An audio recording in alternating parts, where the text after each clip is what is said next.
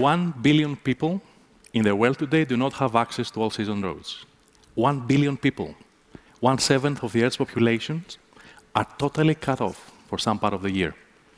We cannot get medicine to them reliably, they cannot get critical supplies, and they cannot get their goods to market in order to create a sustainable income. In sub-Saharan Africa, for instance, 85% of roads are unusable in the wet season. Investments are being made, but at the current level, it's estimated it's going to take them 50 years to catch up. In the US alone, there's more than 4 million miles of roads. Very expensive to build, very expensive to maintain infrastructure, with huge ecological footprint, and yet very often congested. So we, thought, we saw this and we thought, can there be a better way? Can we create a system using today's most advanced technologies that can allow this part of the world to leapfrog in the same way they've done with mobile telephony in the last 10 years? Many of those nations have excellent telecommunications today without ever putting copper lines in the ground. Could we do the same for transportation? Imagine this scenario. Imagine you are in a maternity ward in Mali and have a newborn in need of urgent medication. What would you do today? Well, you would place a request via mobile phone, and someone would get the request immediately. That's the part that works. The medication may take days to arrive, though, because of bad roads. That's the part that's broken. We believe we can deliver it within hours with an electric autonomous flying vehicle such as this. This can transport a small payload today, about two kilograms, over a short distance, about 10 kilometers. But it's part of a wider network that may cover the entire country, maybe even the entire continent. It's an ultra-flexible, automated logistics network. It's a network for the transportation of matter. We call it Matternet. We use three key technologies. The first is electric autonomous flying vehicles. The second is automated ground stations that the vehicles fly in and out of to swap batteries and fly further, or pick up or deliver loads. And the third is the operating system that manages the whole network. Let's look at each one of those technologies in a bit more detail. First of all, the UAVs. Eventually, we're going to be using all sorts of vehicles for different payload capacities and different ranges. Today, we're using small quads. These are able to transport two kilograms over 10 kilometers in just about 15 minutes. Compare this with trying to trespass a bad road in the developing world, or even being stuck in traffic in a developed world country. These fly autonomously. This is the key to the technology. So they use GPS and other sensors on board to navigate between ground stations. Every vehicle is equipped with an automatic payload and battery exchange mechanism. So these vehicles navigate to those ground stations, they dock, swap a battery automatically, and go out again. The ground stations are located on safe locations on the ground. They secure the most vulnerable part of the mission, which is the landing.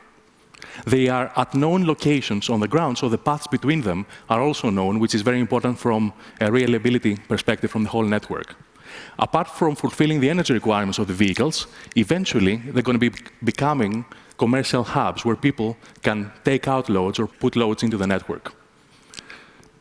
The last component is the operating system that manages the whole network.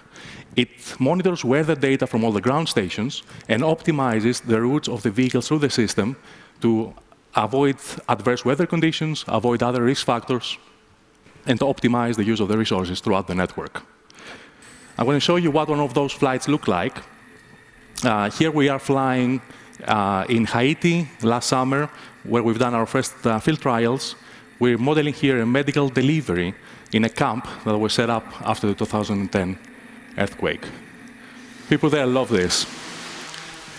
And I'm going to show you what one of those vehicles look like up close.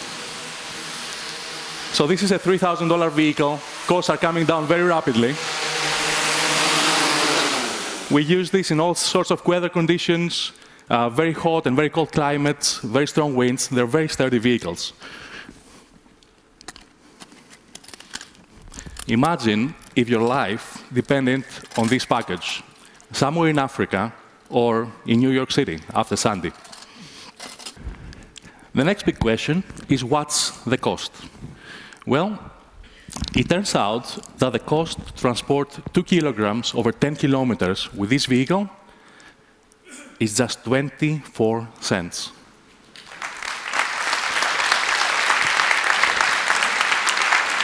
And it's counterintuitive, but the cost of energy expended for that flight is only two cents of the dollar today. And we're just at the beginning of this. When we saw this, we felt that this is something that can have significant impact in the world. So we said, okay, you know, how much does it cost to set up a network somewhere in the world? And we looked at setting up a network in Lesotho for transportation of HIV-AIDS samples. Um, the problem there is how do you take them from clinics where they're being collected to hospitals where they're being analyzed. And we said, what if we wanted to cover an area spanning around 140 square kilometers? That's roughly one and a half times the size of Manhattan. Well, it turns out that the cost to do that there would be less than a million dollars. Compare this to normal infrastructure investments.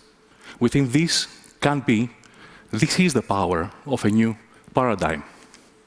So here we are, a new idea about a network for transportation that is based on the ideas of the internet. It's decentralized, it's peer-to-peer, -peer, it's bidirectional, highly adaptable, with very low infrastructure investment, very low ecological footprint.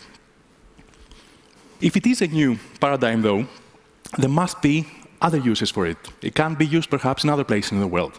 So let's look at the other end of the spectrum our cities and megacities. Half of the Earth's population lives in cities today. Half a billion of us live in megacities. We are living through an amazing urbanization trend. China alone is adding a megacity the size of New York City every two years. These are places that do have road infrastructure, but it's very inefficient. Congestion is a huge problem.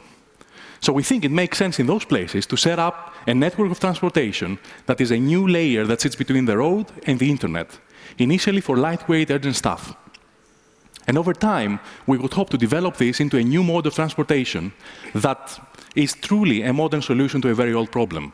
It's ultimately scalable with very uh, small ecological footprint, operating in the background 24-7, just like the internet.